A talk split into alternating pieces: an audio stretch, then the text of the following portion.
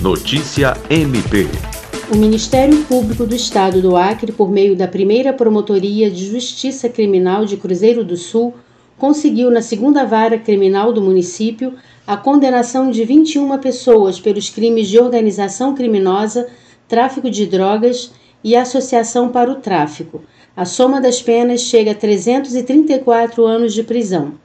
Os réus foram investigados na Operação Cartago, iniciada em Cruzeiro do Sul pela Polícia Federal em 2019, com o apoio das polícias civil e militar.